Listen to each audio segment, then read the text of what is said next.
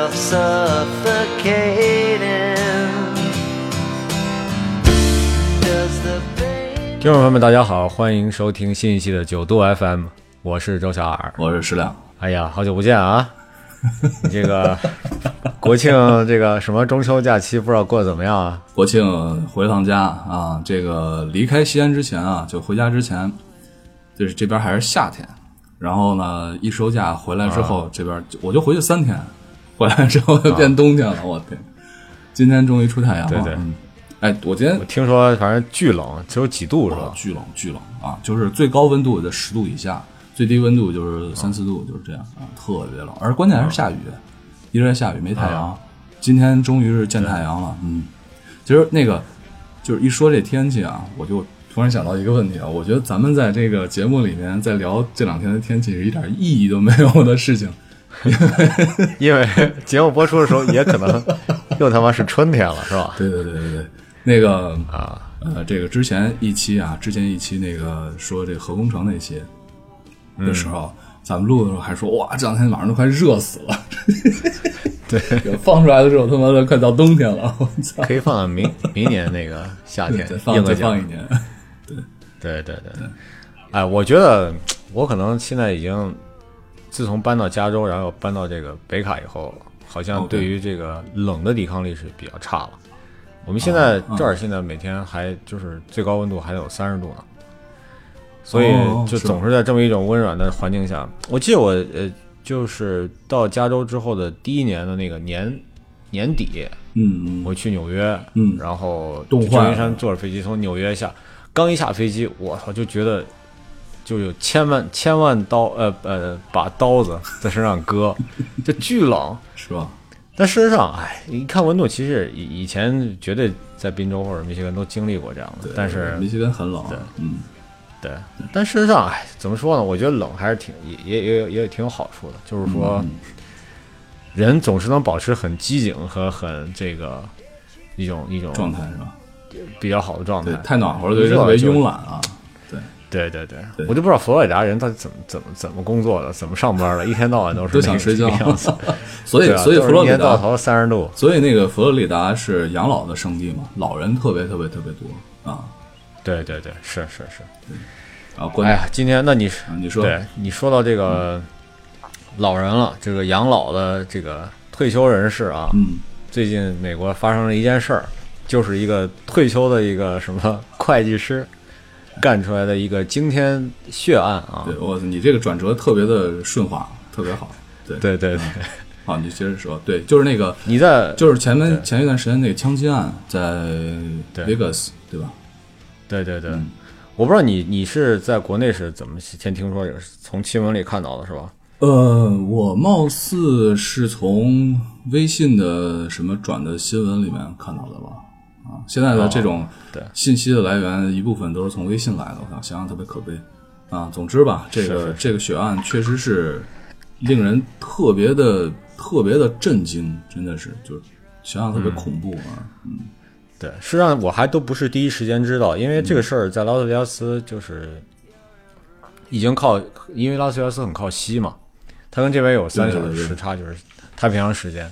所以嗯它这个事儿发生的时间已经是这边半夜以后了。哦，这样啊我早上起来，对，早上起来我太太跟我说，呃，有人那个给他微信上，也是是微信上，国内的一朋友说那个，哎，美国你们出大事儿什么的，然后才知道早上起来开了电视，然后看新闻，就当时就震惊了嘛。嗯嗯嗯，当时还就是最终的那个死亡人数和就是死伤人数还没有完全统计结束，现在还没有结束吗？哎，不，现在结束了。就说当时我们对当时是当时，因为那个我当我得到这个最开始知道消息的时候，说的是死亡呃五十人，然后呢伤伤是二百人还是几百人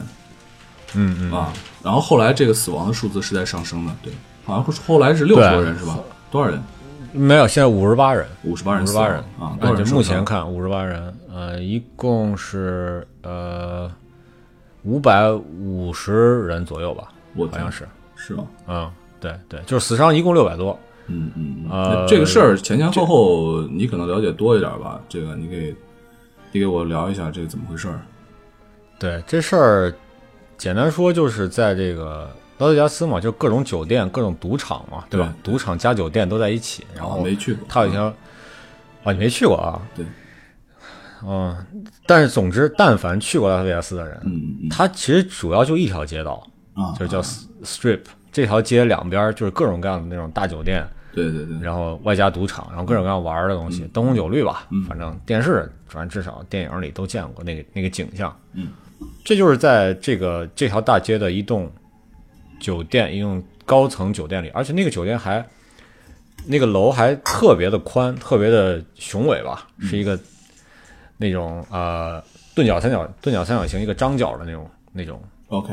形状啊，楼层也非常高，反正几十层，好像就是从三十二层某这个把头的这个房间里面，突然就传出就是枪声，然后向外射击。当时在这个街的对面，就是路的对面儿，有一个露天的大型露天的这个音乐会，嗯。它有什么九十一号公路，什么什么丰收音乐节什么之类的，反正这音乐节也办了很多，办了很多年了。嗯嗯嗯。当时上场的是一个乡村音乐歌手吧，带着乐队。嗯，啊，对，这我好像听正在演出，对对。然后其实你从现场的那个，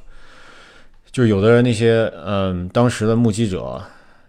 亲临亲历这个亲历者，他拍的一些非常晃动、低质低质量的这个手机视频，你可以看到，就是当时这个歌手在台上唱着歌，然后突然听见叭叭叭叭叭叭叭，就是连续的这种声音，嗯。然后这歌手还停了一下，然后观众好像当时也有点疑惑，就到处还看。嗯。一开始大家以为可能是放烟火什么的，嗯嗯然后呢，紧接着这个这个歌手又开始唱，嗯。唱两句之后发现就觉得不对，因为这个东西这个声音不停，嗯嗯。一直不停，而且有人好像就是有那个中枪了的感觉，嗯。相当于这个凶手就是直接在他酒店房间里，然后打碎窗户，直接对着底下就是人群密集的地方扫射。扫射，嗯。啊，扫射啊，这个大概是呃时间上来说是当当地时间晚上十点零五分，对。这是他开的，就是他向下射击的开始。啊但事实上，这两天又有新的调查发现，他在几分钟之前，就在这十点零五分之前，嗯，还打了一个开枪打了一个酒店的保安，但当时还这个消息还没有爆出来，哦。所以他就十点零五分他就直接开火了，大家完全是毫无准备的。嗯。然后这个射击一共持续了十分钟，十分钟，十点十五分，对，九分钟或十分钟到十点十五分钟时，十点十五分的时候，嗯最后一枪打完，这最后一枪是他打给自己的，就是说那些警察到了以后，准备要进去，他他在这个凶嫌啊，在这个门外头还装了摄像头，他在里面能看到外头，嗯嗯嗯。他看到警察来了，他就他就停了，停止，然后拿拿一把手枪塞到自己嘴里，一枪把自己给崩了。嗯嗯。然后，当然了，这次射击这个大这个叫恶性的枪击事件吧，嗯，一共造成刚才说五十八人死亡，然后五百多人受伤，的受伤啊，呃，所以这是美国历史上迄今为止最严重、最惨烈的一次就是枪击事件，因为他的死伤人数实在是太高了，他死亡人数是历次枪击事件最多的，他关键是伤就是受伤者数量也非常巨大。对啊对啊对啊。啊，反正之前听到这个消息的时候，就是觉得就是特别的夸张，好像就之前发生了特别恶性的这种枪击事件啊，从来没有这么大的一次，就这么大的规模嘛，可以姑且这么说，对，造成这么大的这种这种影响，对，因为怎么说呢，枪击案以前看到的，不管死伤人数有多少，但是它基本上是一个呃小小的空间内发生的，比如在学校里边，或者说在一个什么大楼里边，对对对，从来没有出现过对于这个平民手无寸铁的平民进行大规模的这种啊、扫射式的这种屠杀，嗯嗯嗯所以这次造成了大量的这个人员伤亡，嗯嗯这是跟其他以前那些枪击事件相比的一个特点吧。这一次，嗯嗯。嗯嗯嗯，其实我觉得这事儿还是，就是当你把自己要放在那个境地的时候，你想想，这真是一件特别特别恐怖的事情。你在人群当中，然后呢，人群也不能庇护你，然后听着不知道什么地方传来的枪声，然后尖叫声、惨叫声，然后人群可能也是相互不知道有没有发生践踏的事情。但是我觉得这种人群的冲击是肯定会有的，然后你就不知道往哪里躲，往哪里跑。身边有人倒下，就这种场景想一想，真是觉得特别特别的恐怖。对对对，那当时这个枪击的时候，枪击事情发生的时候，这个呃那个歌手是什么反应？歌手就是从现场的视频来看，他不是一开我跟你说一开始他还在唱嘛，对，然后他停了一下，看这个声儿从哪来的，后来发现好像也没有什么大碍，就接着继续唱。啊。然后后来就反应过来不对，然后他迅速就跑下台了。啊，嗯对，后来就是据他后来第二天在发推特又说，他后来很快就跑到他那个他们那个车里边，嗯。他们乐队不是有车嘛，嗯。然后整个他的乐队的成员什么的就都趴在那个车里的地板上，，OK，然后听着外头各种声音，就是那种惨叫声，然后听着子弹打在地上的声音，嗯就他们还好有个地儿躲，因为那些那些乐迷吧，这些歌迷，就基本上是就活靶子了嘛，嗯，对吧？因为呃，完全是个空旷的地带，没有遮挡物，然后你也跑，你也不知道往哪儿跑，关键是在黑夜里，你首先无法确定这个这个来源在哪儿，嗯这枪是从哪儿打出来的。后来过了一段时间之后，有人可能就发现了是在酒店的高层的那个窗户里打出来的。嗯我看那些后来我看视频，还有一些勇敢的也或者说比较二的那些那些民众，那男的就站在那 就站在那空旷的地方，就朝那竖中指，就是当然很当然很牛逼，显得很大无畏，然后蔑视这个、这个凶手。但问题是，这个动作当然也很危险了。这个事儿啊，这个事儿我是后来就看了一点儿的相关的报道，他们说是怎么回事儿，就是说这些有一些是基督徒，然后说那个有一些哦基督徒，然后站在那儿就是就是意思就是说你冲我来，然后保护大家。其实如果不是中二青年，而是这种就是理智的选择的话，其实还真他妈挺伟大的，我觉得。啊，这不是这不真不是一般人能做出来的做出来的一个行为啊。对对，当然就是在这个千钧一发之际吧，然后在这个非常危难的这个时刻，这个关口上有很多事儿。我其实昨天晚上我在看那个《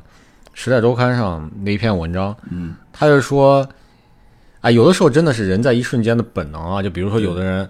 立刻就是发现这个险情之后，立刻就拉着自己的怀孕八个月的老婆狂奔，嗯，就跑出去嗯啊。有的是已经已经出去，他其实已经出去上厕所了，嗯。带着自己的孩子，然后还有一个妹妹，他的妹妹是个残疾人，嗯嗯。没有跟出来上厕所，嗯。他其实已经离开那儿了，嗯。然后但必须要跑回去救他妹妹，嗯。然后还有一个人突然就是一听枪声之后，立刻扑到他弟弟的身上，嗯。那弟弟比他小很多岁，然后就为了保护他弟，当然两个人最后毫发无伤了，挺好的。嗯嗯嗯后来他接受采访，他会说，因为他说我也不知道为什么要这样，但是我当时那一刻就在想，我弟弟是一个有很大远大理想的人，嗯我觉得他不应该就这么死了。我操，还他妈挺感人的。对对对我我还看了一个说是。还说是一个新婚夫妇，然后那个丈夫就是掩，就是相当于掩护他妻子，然后中枪，后来身亡、啊，这种事情。嗯对，其实整个这个，咱们先如果先不说这个这这个这出悲剧本身，就只说在这个过程中体现出来很多人性的这些这些光芒吧。对，不管是在这个过程中保护自己的亲人朋友啊、当然我也看到有人就保护朋友让自己死掉的，然后还有呃之后拉斯维加斯整个就是全程献血，对对对对，哎这事我知道。大概排排排队要三个小时，排到三个小时对才能线上写。对，啊，就是总之吧，当然这是一个在就是说悲剧当中、绝境当中反映出来人性的光辉光，但是它对，但是呢，很多人就会在反思，就是说为什么我们要去事后要去在这个最糟的情况里边去显示我们的人性一点儿美？为什么我们就不能把这个事情给给它杜绝了，或者说给它减少了。对，因为说真的，自从我来美国到现在已经十多年过去了，嗯，基本上基本上每隔个两三年都有一个恶性的枪击事件，大型的这种枪击事件。二零零七年的时候，你这是肯定有印象，就是弗吉尼亚理工，弗吉尼亚理工大学，对啊，就到那个学校里面是吧？到学校里面是杀人，他他是一个学生，学生，对对对对对。这个一个韩国留学生，他是从小就举家搬到美国来，对，但是因为好像也无法好很好的融入美国社会了，嗯嗯可能是不是也存在着一些受歧视的现象，嗯，有可能，然后就拿着枪就直接就杀他们的同学老师，嗯杀了三十二个人，嗯。伤了大概反正几十个吧，嗯，然后呢，后来就是在康州康涅狄格，嗯。呃，二零一二年好像是，呃，有一个中学啊里边也发生枪击事件，对，一个人一个一个中学生拿枪在家里把把他妈打死了，哦。然后拿着枪到学校又杀了他的同学老师，哦。死了二十七个人。然后去年，哎，还是去年什么时候？去年吧，就奥兰多有个同性恋酒吧，然后一就是半夜，同一站酒吧有一个人进去，直接开枪打死四十九个人，就这也很多，因为那个当时很混乱，因为你你想夜店是跑不出去的，很难跑，对对，跑不出去，跑不出去，对吧？你本来就没灯，啥也看不见，对对对，然后他拿着枪在里边打，你一点办法都没有。死了四十九个人，然后这次就是下一个严重的，当然死了五十八个人，嗯，伤就就就更多了。所以真的是，至少从我个人的亲身感受来说，这么多年给人的印象就是美国这个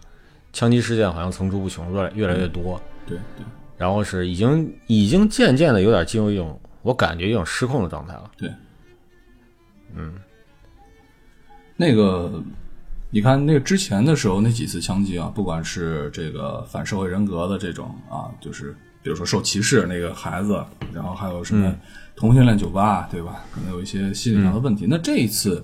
因为这次的这个枪击者这个嫌犯呃已经呃就是自杀了，对吧？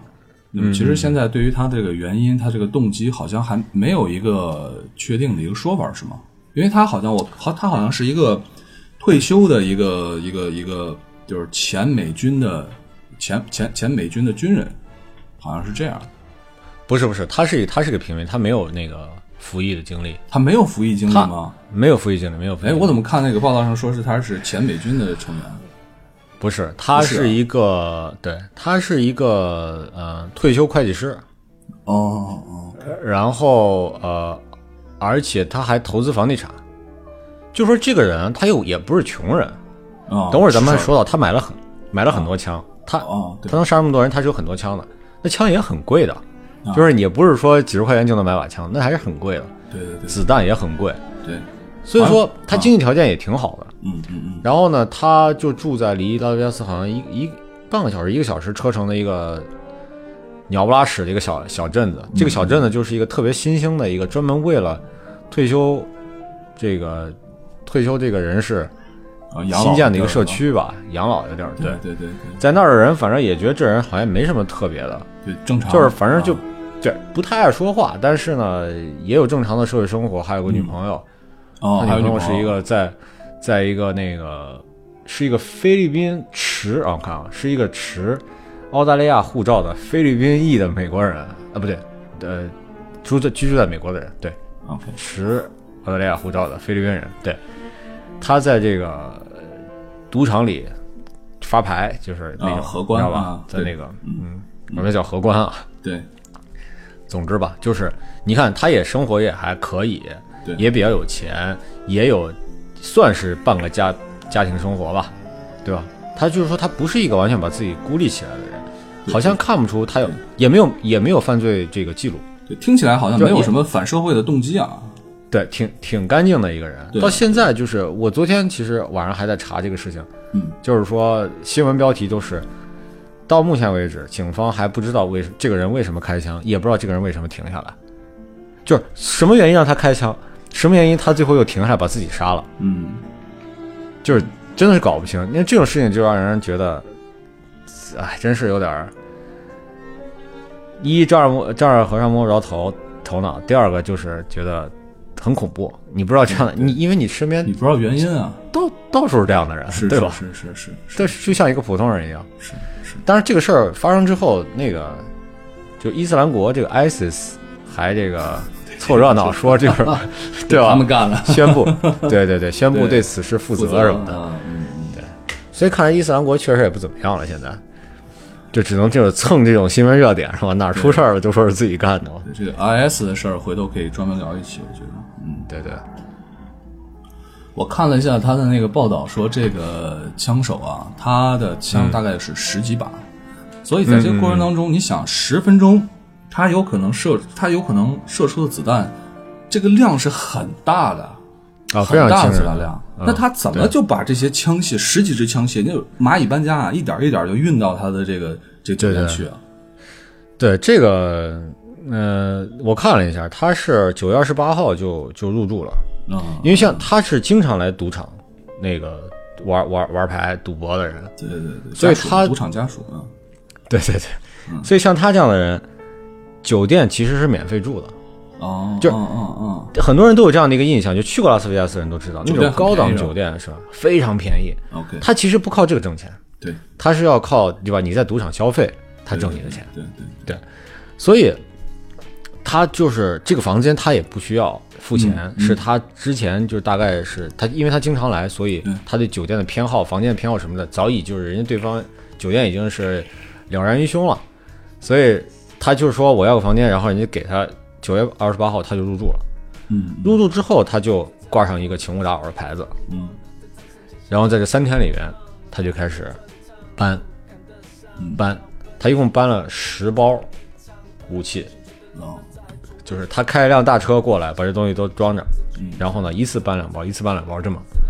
搬了十包武器上去，然后在三天时间里边组装了二十三把枪，二十三把啊，二十三把枪，对，然后这里边当然很多就是那种 rifle，就是那种步枪嘛，对，自动啊，对对步枪，对，那种呃，刚才其实呃对，先不说这个，然后呢，呃，并且还有这个呃瞄准镜，三好像有三个瞄准镜，啊，然后还有两个这种三脚架，就是枪架、枪托嗯嗯嗯啊，就是一切都准备好，然后还在门口安了一个摄像头，嗯。对，然后一直到十月一号的晚上十点钟就是开枪，对，所以他是从这个事情来说明，他是完全是有预谋的，对对，这这绝对不是个临时起意的事情。不，是啊，不是个冲动的事情啊，而且特别缜密啊，一定是感觉啊，对对对，这是完全安排好了。对可是现在问题就是，你不清楚他的动机是什么，是是是，对。现在伤了五百多个人，死伤就是五将近六百人了，五百多人。嗯嗯嗯，我在想他射出了多少子弹啊？我觉得就算，其实不知道，因为我没有研究过战争。我觉得这个就像战争，像战场一样的感觉了，就是可能比战场的密度还要大，对吧？人口密度还要大密，度大，就是因为现在已经不太会进行那种集团冲锋了，像以前解放军的什么人海战术那么往冲，所以你你如果不打仗的仗，你很难遇到这么大密度的一一群人嘛。对所以我我觉得可能七发八发能打打中一个人，我我我理解。我在想他刚开始在刚开始射击的时候啊，可能一枪就能伤好几个人，有可能。我我我猜想，而你想这种哦人群的密度嘛，高密度，你随便开一枪，你都不需要不需要瞄准镜。如果是你用的是这种 machine gun 的话，那简直确实有点儿啊，确实有点儿太可啊，怕了。有有道理，有一定道理。对对对对，对因因为你想那个演唱会的情况，可能是人挤人嘛，对对对对吧？对对对，就是可能真的一枪打过去，可能能打到几个人。对，对，但是，嗯，就是你刚才说他的那些枪械，但事实上就值得注意的一点就是说，他的那些枪里边其实并不存在，怎么讲呢？他的枪其实全部都是那种半自动枪，或或者说是那种可能都是那种，对，就是他其实不具备那种每秒打多少发子弹那种能力。哦，还不是那种就是呃军用的那种军用对对对步枪啊，，不是不是，对，就是这个事儿坏到哪儿了？坏到他在这个枪上装了一个叫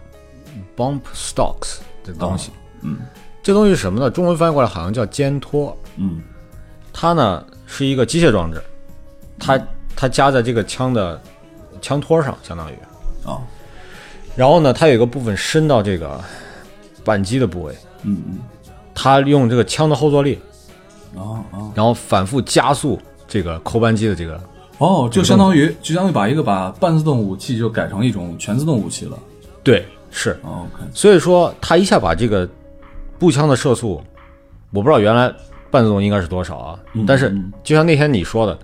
你你就是一个人使劲儿抠那个扳机，你抠一会儿也累了，你很难达到一个很高的速率的。对啊，你以六六十六十发每秒不是六十发每分钟的速度，你来抠一秒钟抠一下，你抠上一梭子，你累死了，对，特别累。嗯所以，但是他用这个东西，他可以把射速提高到每秒钟九发啊，很高啊，就相当于五六百发，对吧？对对，每分钟，嗯，对。所以这就这也是当然也是这次整个关于这这起枪击案争论的一个焦点之一，就是说，如果这个所谓肩托这个东西它不合法，嗯，那么完全可以，就是他或者是拿不到这个东西，他完全无法造成这么大的伤亡，对。对吧？因为你值得注意的一点就是说，他这所有的武器，他拿了二十三把枪，都是合法武器吗。都是合法武器，而且他家里他好像一共有四十七把，就是家里还有二十多把呢，还没拿呢。这人就完全就是一个军火商，你知道吗？就是一个 军火库，就是那种感觉。所以这个东西诡异就诡异在全部是合法得来，嗯，然后他完全你你你也没有任何这个人的这个身份的污点，这个人的一个犯罪的记录，嗯，他又是一个对吧？守法公民，一直就这样，嗯，所以就是真的防不胜防，而且就是一旦发生这样的事儿，你真的就是伤亡这个数字一定是不会低的。对之前的那个枪击案很少说是就发生如此大规模使用这种就是威力巨大的，而且被改装成自动武器的这样的这样的东西。对对对，这个等会儿咱们可以说，就是这个关于这个肩托，这实际是近些年才才有的一个产物，而且这也是通过立法通过的。哦，所以这就从另外一方面就可以说明，就是美国这个枪支管制确实有很大的问题。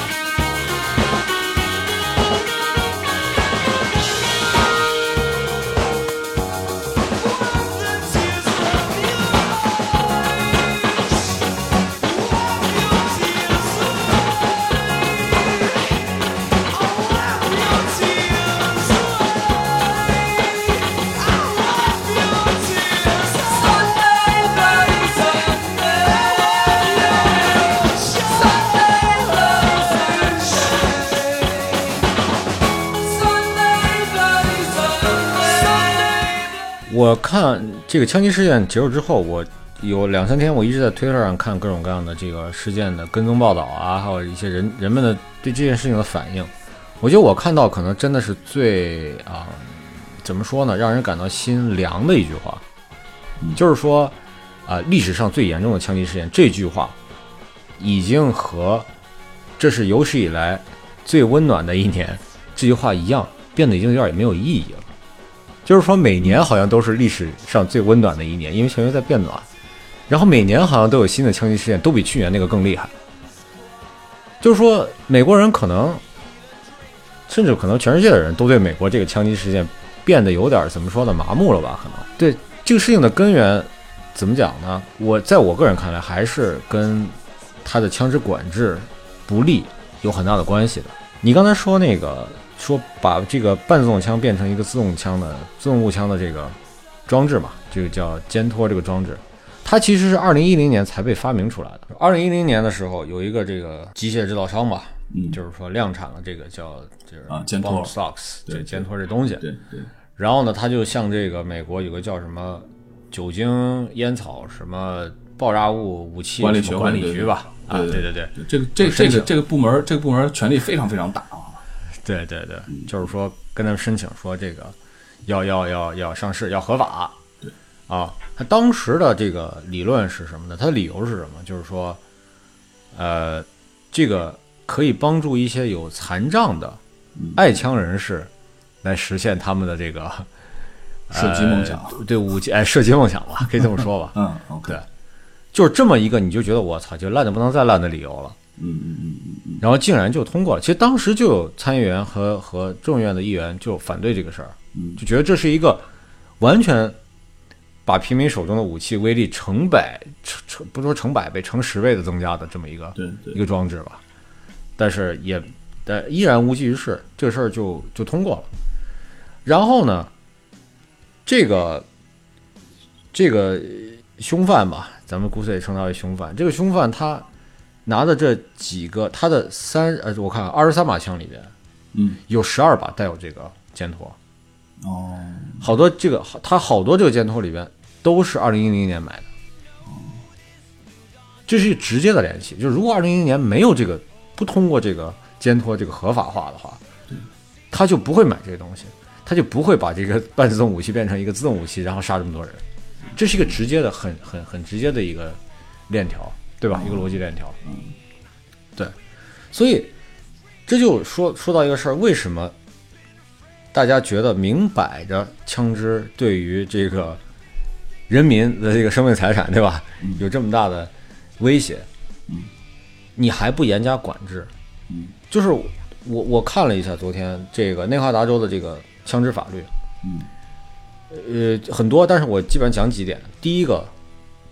你买枪不需要执照，，OK，他非常松，就是说谁都可以去买枪，你不需要执照，留学生也可以不需要。可以吧？你不需要做背景调查，嗯，对吧？这个人不需要做背景调查，你去枪店就可以买。第二，你买的枪不用注册，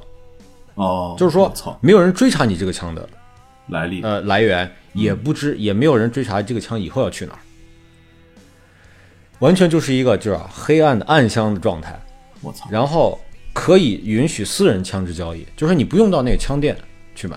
就是我有把枪，你有要枪卖我你要我，我卖给你，对对对对。对对，就可以这样。所以说你完全无法追踪枪支的这个来源，来源以及它这个流动的方向，对吧？所以那我觉得，在那你看，那除了他这个州，那别的州的人也可以来他这儿买啊，对啊，是啊，可以，当然可以了。那他这边这样立法的话，对于别的州来说影响也很大，对吧？我想要要一把很 clean 的枪，这个没有追查不到来源的枪，我他妈去对内华达州买就行了。是啊，是啊，是啊，所以就就没办法，你允许私人交易这事儿就就完全已经失控了，失控所以这就是为什么大家都在追问的问题，就是说，枪支管制为什么如此不利？嗯控枪为什么就不控枪的法案就不能更严格一些？嗯，这当然就是说有很多的原因了，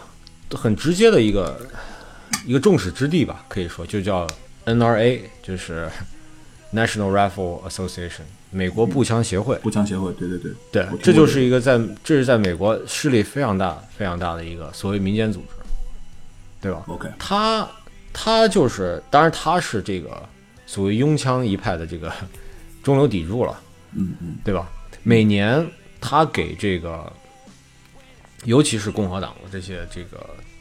每到选举时候啊，这个共和党的这些参议员也好，然后州长也好，嗯。包括总统，他都有大量的政治捐献。啊，政治现金啊，对，所以说他的政治影响力其实是非常大的。他，我我我我那天查了一下，他给特朗普，反正去年的捐献是两千一百万美元，我操，就用于用于竞选，嗯。就用于竞选啊，这是当然这首先是明面上的，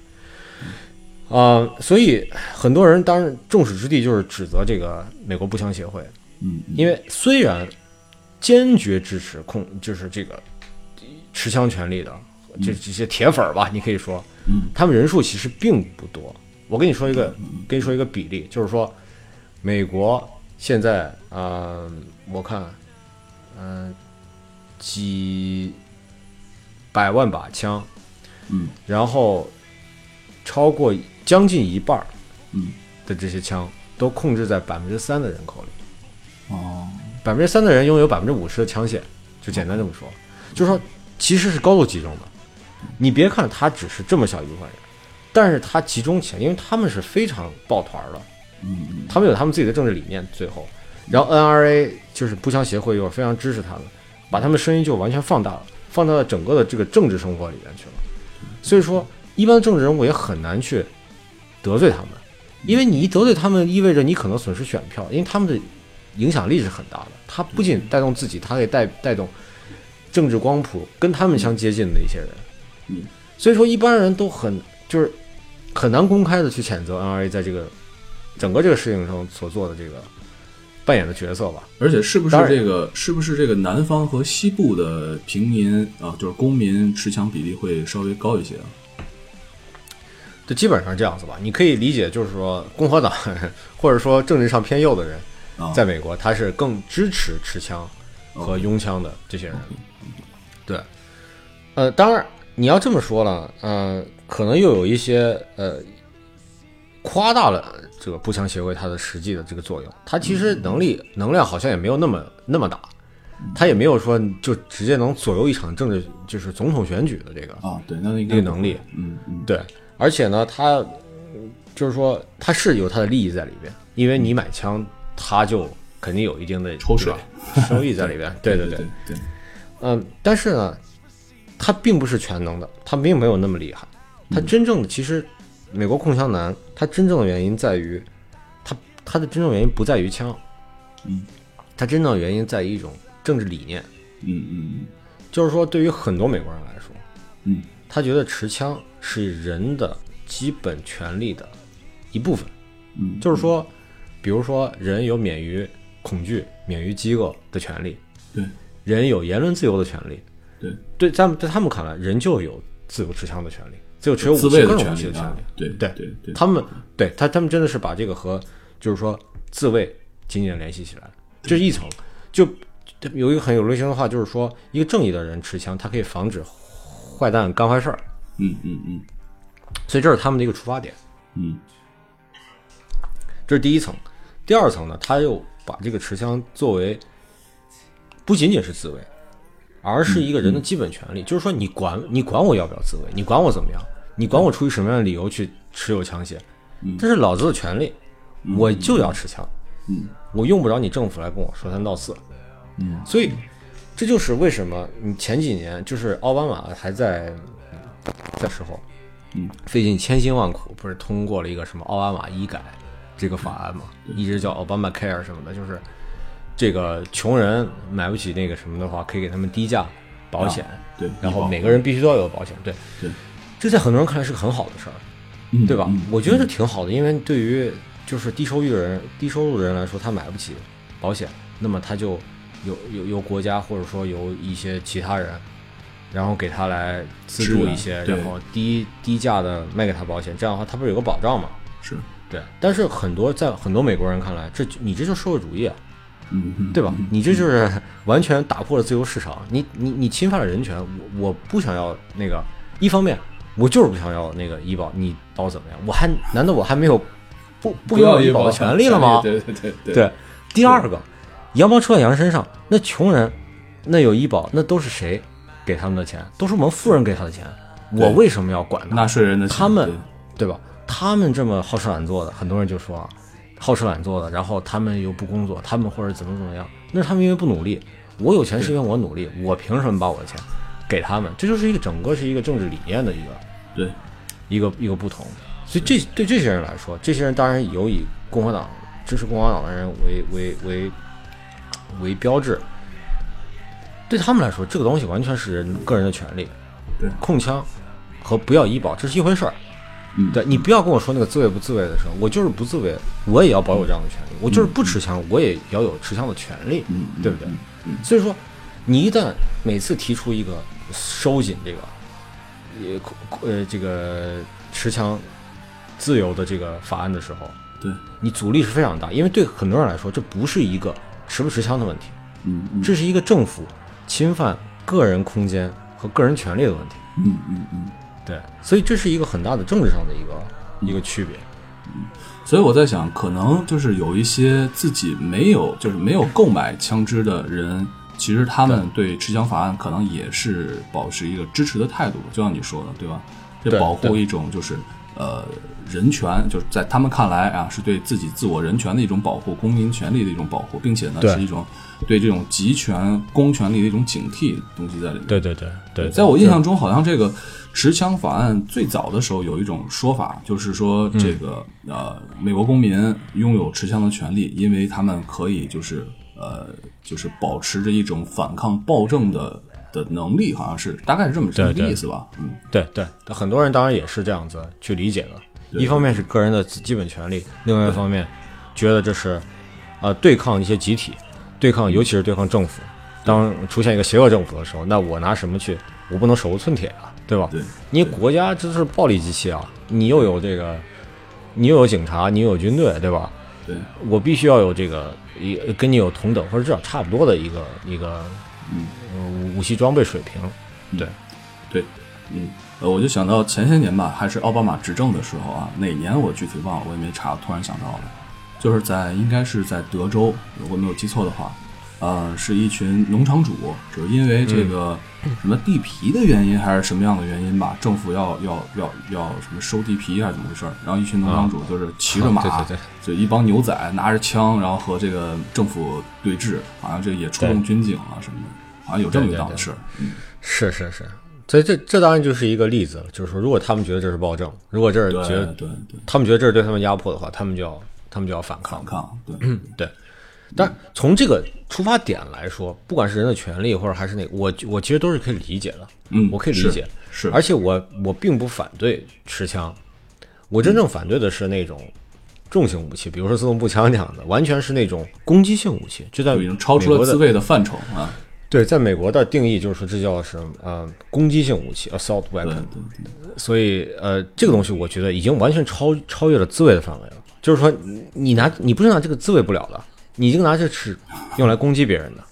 对吧？你拿一个步枪，别人闯到你家里来了，你拿那枪弄半天，装装半天，弹夹，你还不如拿把手枪，就是上去上去就一枪，对吧？说真的，这还不如自卫还还不如这个手枪好。就是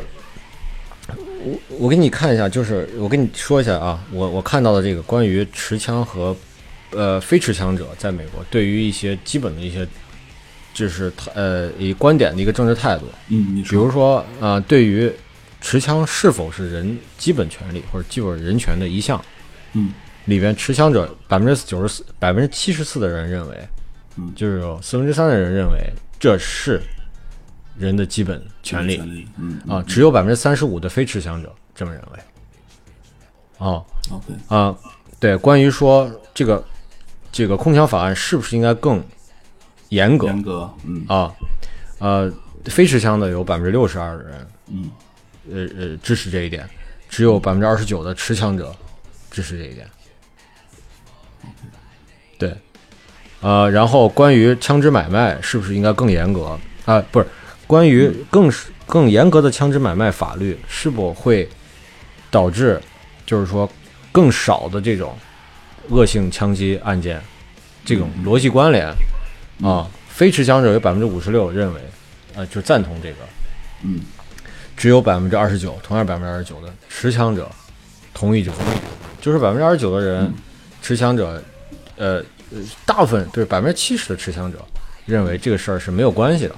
对。那你说那个非持枪者，还有将近一半的人就也认为没有什么关系啊。对对对，但这个里边就存在一个，就是说，嗯呃，从二零零四年，二零零四年的时候，呃，在比尔·克林顿嗯。当政时期签署的一个，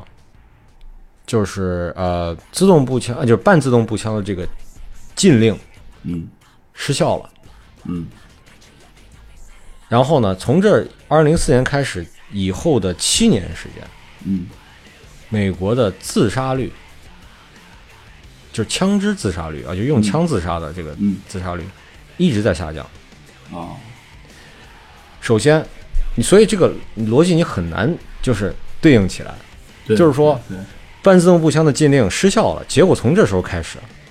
嗯呃，自杀的用枪自杀的人反而越来越少，就降到了二零零四年的一半儿，到最后。所以说，当然了，这里边有很多事情可以说了，就是说你首先你这个半自动步枪这个控枪严格不严格？第二个，是不是非要拿半自动步枪自杀？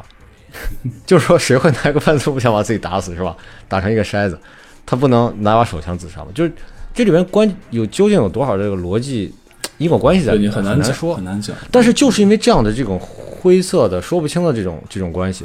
给很多人造成了假象，就是说枪支和这种大规模的这个枪支管控和大规模的杀伤事件没有什么直接的关系。嗯这个事情其实是错误的，因为从其他国家的经验来看，嗯，完全你可以看到，比如说日本是世界上最枪支管制最严格的国家之一，嗯嗯。它的枪，他可能一年只有一起枪击，嗯，所以说它不存在大规模杀伤的。你你从来没听说过日本什么时候大规模枪击了，对吧？对，包括中国不也是吗？嗯对对，中国枪支管制也是非常非常严格的，所以你你很难见到，除非那些可能以前看的什么幺二幺枪杀大案那种，那捡了一把枪，或者是制造了一个抢了一把枪土手枪土，枪，对，那你能杀几个人？你不可能上来就杀五十八个人吧？所以就根本的问题其实不是关于枪，其实是关于一个政治理念的左右的这个分野，偏左的、偏自由的的人就 就觉得这个事儿还是禁了好，这个事儿呢，呃，安全第一。但于但是对于右的偏右的那些人，他觉得这是一个人权，基本人权。你政府要干预这个事儿，就是侵犯我的私人空间，所以我是坚决不干的。对，你说的这个，刚才说到这个日本禁枪、中国禁枪啊，我突然又回想起来了。我小时候大概就是九九十年代，九十年代前若干年吧，啊，嗯，就是一直到九八年之前，好像是，呃，我们家是有持枪证的，这么牛逼，啊 听起来听起来那么牛逼，但实际上呢是一把气枪。当时民众是可以去，就是你去开一个介绍信啊，就证明你是守法公民。这个时候呢，你可以去申请两种枪械的持枪证，一种呢是气枪，一种呢是这个就是，其实就是猎枪啊。但是后后期的时候就出现很多就是那种仿雷明顿的那种，就是就是样子就跟那个就是就是那个什么警匪片里面的一样一样的，还带带那个就是两两两个上膛那个。不是有两管的，也有单管啊的，也有像那个雷明顿那种枪，就是前面带一个就是枪托，可以咔咔上膛的那种散弹枪，霰弹枪，霰弹枪说错了，不是霰弹枪。所以所以你们家那个气枪是打什么子弹的？气枪子弹啊，我跟你说大概有多大？大概是个五毫米长短，然后呢啊三毫米左右的这个口径，然后呢是像像一个就是怎么说呢，像一个微小化的一个羽毛球一样那种样子，就后面有一个小尾巴，前面有一个小圆头，你你都没见过是吧？我没见过，我没见过。当时这种气枪子弹啊，我是九零在后，行，对你赢了啊！当时这种气枪子弹啊，在任何一个当就当时我们会有一个什么，就是一个小商场，你想过叫大厂啊，就那种地方也是相对闭塞的地方，你都可以买得到。然后呢，呃，一次子弹，你你没玩过气枪是吗？你没玩，可能玩过一两次，我我都很小，我啊好吧不记得了。嗯就是前面有一个。就有一个加压管，就像一个一个杆子一撅，然后上了这个气了，相当于这气气压已经打上去之后呢，对对对那个弹仓会打开，然后往里面就手动的塞一颗子弹啊，塞一颗子弹直接到那个枪管的末端，然后把这个枪枪膛合上之后呢，就可以来进行激发啊。因为我那时候还小，所以我们家那个还是一个号称一个高压气枪，其实打挺远的，能打一百米。然后那个人人挺近的，挺远，确确实挺远的。然后每次的时候，我都费了九牛二虎之力才把把那个气枪压上上去。然后呢，就是我我一亲戚家，我弟他们家，然后有一把猎枪。那个猎枪呢，号称就是你知道那种猎枪，就是打的那种霰弹枪的散弹的大子弹特别大嘛。对对对子弹我没见过，但是枪我见过。就有一天我在我我弟家玩，然后他说：“大家过来看看我爸的枪。”然后他把他爸的枪给拿出来，哇，特别漂亮，你知道吗，特别沉，特别漂亮。有多长？有个一米多吧，反正得有一米多长啊。但是具体多长我不知道。小的时候嘛，你就会觉得那枪特别大，嗯嗯，呃然后那个，嗯，最夸张的是啊，我那个时候可能就是挺小的吧，十二三岁。然后我后来跟我妈提这事儿了，我说你们当时也特放心啊，我自己一个人就就就和我弟啊和朋友啊，就叼着把气枪就跑到后山去去去打着玩儿，其其实也挺挺 心挺大。嗯你想那个时候，其实你也没有听说什么这种枪击案，因为气枪当然不可能造成多大的杀伤啊。当然，如果打中什么要害部位，有可能被人打瞎啊或者怎么样。当然，你打到胸膛也不会把你打怎么样，也不是气枪，你能气枪能打什么？打麻雀？可以能打麻雀，能打麻雀，能打麻雀啊。然后我试过那气枪子弹，就是大概啊从呃十米左右的距离啊，就是七八米、十米的距离，能把一个就是咱们擀面的那个擀面的那个案板能打穿啊，也就是这样的一个一个威力。但是那个那还可以了啊。可以啊，可以啊。但是那个霰弹可以啊枪就是那个猎枪的话，威力会大得多。但是也没有听说，当时也没有听说就是什么猎枪啊发生这种什么枪击案啊或者抢劫用猎枪的，好像好像也没太听说。一直到九十年代后半期的时候呢，就开始收枪了，所有的枪全都全都收缴，全部都收缴，包括猎枪，就是我们家的，包括我亲戚家的枪，全都是啊被收走了。嗯嗯嗯嗯，就就有过这么回事儿。之后呢，中国对于枪支管制就越来越严了。对。然后嗯，所以我经常会想，你说如果中国枪支不管制，啊，现在会成什么样？不敢想，不敢想。对，当然它肯定不是一个。你你的假设，它它一定不是说一夜之间发生的。比如说，现在突然告诉大家，明天可以买枪了，对吧？对对对对，就是如果如果说它是一个渐渐变的。怎么说那个渐变的过程啊，慢慢来，慢慢开放，可能可能也不会特别糟，因为我觉得这里边是有一个对于人的呃意识的一个培养的过程，就是说，是咱们已经讲过这个事情，就是说小的时候你打架你就觉得特别下手特别狠，对吧？就觉得我操那不分青红皂白，不管三七二十一，反正把对方打趴下再说。嗯，当然了，我一般不打架，但是就那意思。但是事实上，等你长大以后，你就会想，小时候干的很多事儿其实挺吓人的，因为你就知道他的后果可能很严重。你如果当时失手把一别的孩子什么眼睛打瞎了，或者是，对吧，把人打的不能生育了，你就觉得我操，这是一个特别恐怖的事情。但小时候你不觉得，因为你不知道，不知道这个呃，我这对吧？后果是什么？你这个类比还他妈挺无敌的。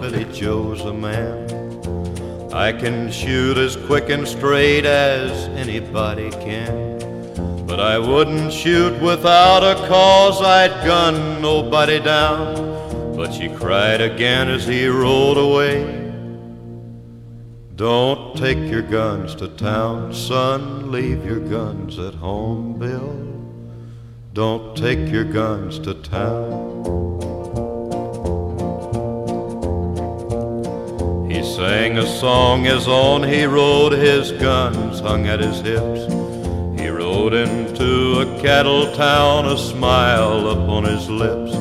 He stopped and walked into a bar and laid his money down. But his mother's words echoed again. Don't take your guns to town, son. Leave your guns at home, Bill. Don't take your guns to town. Drank his first strong liquor then to calm his shaking hand and tried to tell himself at last he had become a man. A dusty cowpoke at his side began to laugh him down, and he heard again his mother's words. Don't take your guns to town, son. Leave your guns at home, Bill. 中国目前来说啊，在这样的一个社会环境，就是因为中国禁枪啊，禁枪法令非常的严格，所以很多呃欧美，包括就是比如说美国人，他们来中国之后，他们会发现中国很安全，对于或者对于他们来说会发现中国很安全。但是从另外一个角度来说，你比如说咱们当时从国内然后去美国的时候，你会发现我操，美国很安全，都有点那种夜夜不闭户的意思，对吧？你没有见过，你没有见过什么公寓啊，或者说你的住所啊，安什么防盗栏杆的，完全没有，对对，完全没有。就是说，在中国可能发生这样大规模的这种叫英语里面叫什么 massacre，就是屠杀嘛。他们很爱用这个词儿，就是但凡死几个人，他们就是 massacre。呃，这个几率的确在中国是比较小的，对就是除非你是面对那种真的没有还手之力、没有那个反那个反抗能力的人，比如说前几年在什么幼儿在什么小幼儿园那个那个丧心病狂，或者幼儿园，嗯对对，那杀了很多孩子，你确实没办法，孩子没有反击能力，或者你去杀老人。但是一般来说，你拿把刀上去，你想杀五十八个人是很难很难的，对，很难很难，你很快就要被人制服的。但是反过来说，又有很多那种好像只死一两个人的事件，但是还特别多，所以这就是为什么你你至少在西安嘛，这其他城市我不知道，你基本上看那个临街的居民楼，那基本上三四层的那基本上都是要安那个防盗栏杆的，对吧？对对对，你你因为别人拿把刀你进你家，你你也受不了啊。没办法，对对对对对，所以说我觉得这是一个怎么讲呢？就是只是从这个武器本身来说，这真的是把双刃剑，不是双刃剑，或者说这是一个博弈的过程。嗯，就是你大家都有枪，你可能就是得你得掂量掂量，是吧？你你你要想干嘛的时候，你对得想一想对方有没有有多大能力去去把你搞定。但是另外一方面呢，如果没有枪的话，你很多人可能又有点为所欲为。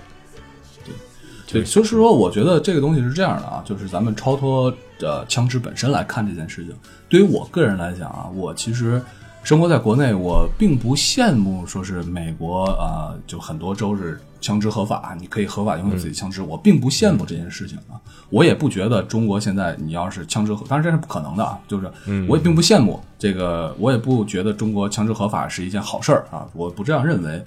但是呢，我觉得在这个过程当中啊，包括在美国的讨论枪支是否合法这个这样一个全民的大讨论，而且现在因为这次枪击案之后呢，这种讨论可能愈演愈烈，讨论可能会更加的激烈，人们对这件事情的看法可能也会很多人会有转变。嗯，我觉得这种开放式的讨论的过程是非常非常有价值的，就是说对对对。啊，就说这种东西，你不管你是民意也好，你还是你是政府的导向也好，至少应该留开一扇大门，工人来去讨论，工人来去来去，因为在讨论当中，你肯定会让你的整个的呃政策、法制、法规要不断的健全，对吧？对对，我觉得有句话就是叫什么“理不辩不明”嘛，对就是说这个事情必须要充分讨论，正反双方把自己的意见摆在台面上，你就不要简单的这是阴谋论，就是说这是美国枪支步枪协会他们因出于利益的驱动要怎么怎么样。其实这个事情不是这么简单，就是说它一定是有政治左右的分野，然后有一个激烈的观点的一个对撞在里边。对抗，对对对，就是你你你必须要给一个充分的自由，把这个事情说清楚。那么究竟是占呃呃拥枪的这个人数更多，还是说禁枪的人数支持禁枪的人数更多？大家的各自的观点是什么？理由是什么？然后我们可以拿出很多历史的数据来分析，甚至其他国家的数据来分析，究竟是枪更多。大家出于忌惮的心理，而反而这个事情变得更安全，更安全还是说干脆把枪完全禁掉，使大家没有能力去进行这种致命的这种袭击？这个东西你可以去分析。对你说到这个，我就突然想到了那个小的时候看的郑渊洁的一个童话啊，郑渊洁是我的这个启蒙老师啊，郑渊洁的一个童话。它里面讲到呢，就是到了一个地方之后呢，发现啊，这里面所有的人手里面都有一个按钮，啊这个按钮呢是核弹按钮，就是任何一个人按下这个核弹，对，任何一个人按下这个核弹，世界就毁灭了。于是呢，那个他描述的这个这个情况呢，就是所有人都彬彬有礼、小心翼翼，然后啊，反而是一片和平景象。就这种，当然当然啊，这和现实脱节很远啊，但是大概就是有点这个这么个意思。如果人人持枪，呃，在美国的环境，咱不说中国啊，咱们就说美国，美国环境之下，人人持枪的话，其实呃，你说就一定能比现在糟到哪里去，也嗯也不见得啊，也不见得。对对对，当然，就是我觉得这个话题，这个话题是一个挺挺难的一个话题，而且挺挺危险的一个实实际情况是挺危险的。就是说，你也很难想象，如果一个社会，操，每个人身上都别一把枪，对确实你妈也挺挺挺挺他妈吓人的，我操！对对，就是说后果很严重，这个事儿后果很严重。对对也任何的在这个围绕这个事上的讨论，其实都要所有人都必须要清醒地意识到，不管你支持是什么，如果你支持的观点最后胜利了，嗯，它究竟有多少这个呃多么严重的可能带来什么严重的后后果？对对你支持持枪的人，那如果真的每个人都拿一把枪，嗯，会是什么样一个景象？公开可以持枪，对吧？内华达，我看了他的法律，除了校园里这些这些公共场合是吧，你不能公开持枪的，其他地方你无所谓的，你你可以进赌场，随便走是吧你进赌场你是可以拿枪的。？OK，这这本身就已经是非常恐怖的。你在那儿玩老虎机，旁边坐了一个人，腰里别把枪，你不觉得很恐怖吗？对吧？对对对对。所以反正但但是你要说这个，如果说美国这样的一种，因为美国的这种呃人文环境其实比中国要复杂的多，它是一个移民国家嘛，对吧？然后各种种族啊，各种来自不同地域的人、肤色的人都在一起生活。呃，如果他完全废除枪支，对吧？他完全禁枪，嗯、就一定会比现在更好吗？其实，呃，也不一定，也不好说，嗯，对吧？真不好说，对，毕竟它有这么长的一段这种这种历史在这个后面，啊，我就说还想重复一下刚才那个观点，就是说我嗯不是反对持枪，我也认为持枪是人的基本权利之一，就持有武器。但是就是这种重型武器，这种自动步枪的这种，你知道吗？所谓攻击性武器应该被，限制，嗯真的应该是要被限制。就是说，你们没有理由，它已经超越了自卫的范围了，它已经进入到一种攻击别人、对别人造成伤害的一个一个一个范范畴了对。我记得在几年前的时候，美国那边好像啊、好像是民间的吧，就是发起一个用假枪换真枪的运动，啊，就是呃，就是这边这个组织呢，用这种高仿的，就是打 BB 弹的这种假枪，就是你外表看不出来的，一模一样的，然后去换这个民众手中的真枪，大家这样的话都会更加安全。好像对过了一段时间之后又，又又不见消息了，好像。但是国内啊，你知道国内现在对仿真枪的这个严查力度有多严吗？啊，我知道，我听说过，就好好像是从什么，我看过一个案例，说是从哪儿，香港还是哪儿进口了几把什么仿真枪，然后就判了多少年，是吧？有这种事儿。对，然后之前有一个有一个孩子，就很小，就是青少年吧，青年吧，大概，然后他收藏了很多把这仿真枪械，因为他是军迷嘛，仿真枪械。结果呢，在他因为仿真枪械要和人交流嘛，就是换枪的时候被被被被逮了，被逮了之后，这个初审初审判的很重很重，好像判了多少年，就是那就感觉就是你他妈就是拥有枪械的这种，啊，判多少年？然后那个小伙就说，说是我要求判我死刑，而且用我的枪械，用我的这些仿真枪来给我执行死刑。一个是这个事儿，还有一个事儿呢是，还有一个对，还有一个事儿呢是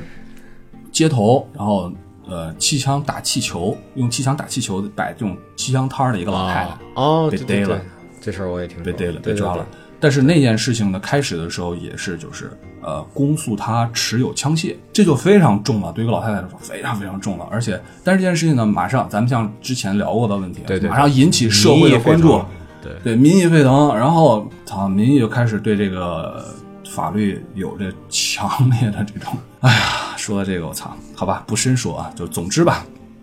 总之最后判了无罪啊，嗯，我就觉得这里面他妈弹性也太太大了吧，就有的时候觉得，就是就让人觉得挺挺挺恐怖的。嗯对。但总体来说，国内对于这个各种武器吧，还是比较这个管制还是非常非常严格的。对，什么是买把菜刀不是都要实名了什么之类的？啊、尤其是最近咱们喜迎十九大，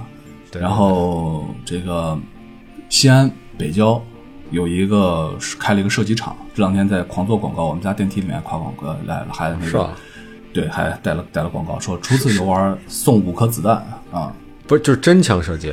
呃，当然真枪射击，里面就是我有朋友去过啊，有手枪，有步枪，然后有那个霰弹枪啊，还可以打飞盘，乱七八糟这种。嗯但是特特别贵，我估计你要是去玩一爽的，怎么地也得几千块钱吧，啊，所以你回来的时候请我去一次就可以了。嗨，你要是想打手枪爽，你在家就可以了，去什么射击场啊？真是。好吧，咱们听众里面有未成年人吗？没有。操，这段剪不剪？你不觉得被家人听到会很尴尬吗？啊，行吧，总之吧，呃，总之吧，那个关于这个事儿啊，就是说从这个美国聊到国内，然后从这个持枪，呃，聊到这个所谓的政政治理念，反正这个东西还是挺还是挺复杂的。嗯、跟美国，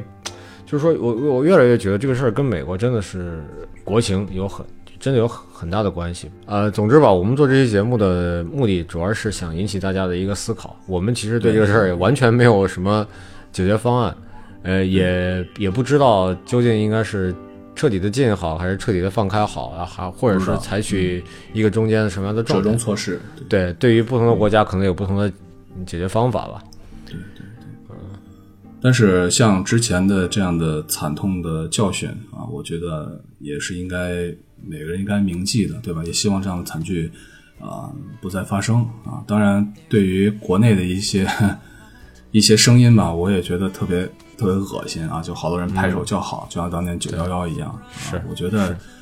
这他妈的大国心态什么时候才能真正的才能真正拥有吧？我觉得这也需要大家去思考的一个问题啊。对，当然行吧关于这一点，咱咱们就不多说，因为要要洗不说十九大了，所以所以这个，对，行，是吧？嗯，嗯嗯，好事儿好着呢，嗯，对对。然后最后那个啊，嗯，你说，就是节目结束之前，那个咱们给大家放一首歌啊，因为刚好这几天我是看到新闻啊，嗯，有一个叫这个一个音乐人啊，然后包括他的乐队，他叫 Tom Petty，然后他的乐队叫 Tom Petty and the the Heartbreakers。啊，这个这个老老哥，反正不幸前几天就去世了过世了，哎，对。然后我们呃我呢，呃，也不是他的歌迷，但是听过他一些比较脍炙人脍炙人口的这些金曲吧。然后估计你你应该也是一样，咱们那个歌是同时期接触到的。对对对，哎，那个是还是咱还还刚认识的时候，对吧？对，刚认识说，对对对对，所以咱们就放一首这个呃 Mary Jane's Last Dance 啊，他们这个乐队的一首呃大金曲，然后也也也缅怀一下这个这位音乐人。好的，那最后给大家送上一首这个歌啊，与玛丽简的最后一次跳舞，真别扭，反最后最后一支舞，最后一支舞。最后一支舞，OK，嗯，那行吧，那就这期就到这儿，好吗？好，这么着，下期再见，好，拜拜，嗯。哎，拜拜。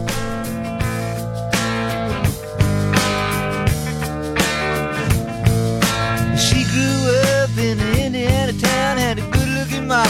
who never was around. But she grew up tall and she grew up right with them Indiana boys on an Indiana night.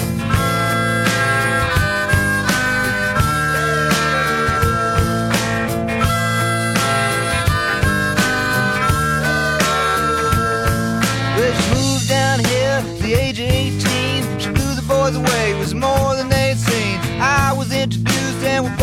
started grooving. She said, I dig you, baby, but I got to keep moving. On. Keep moving on.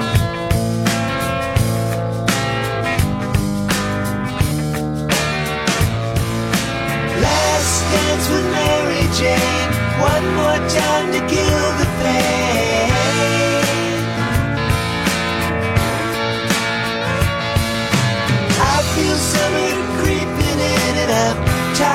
This town again.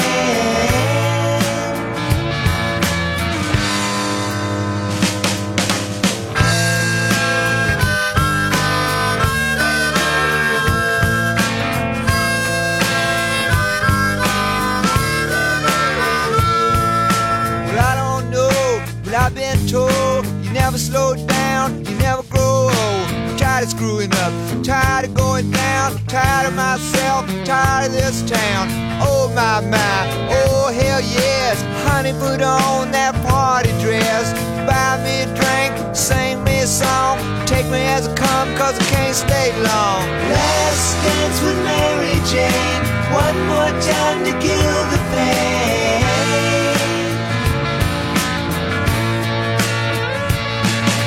I feel summer creeping in. I'm tired of this town again.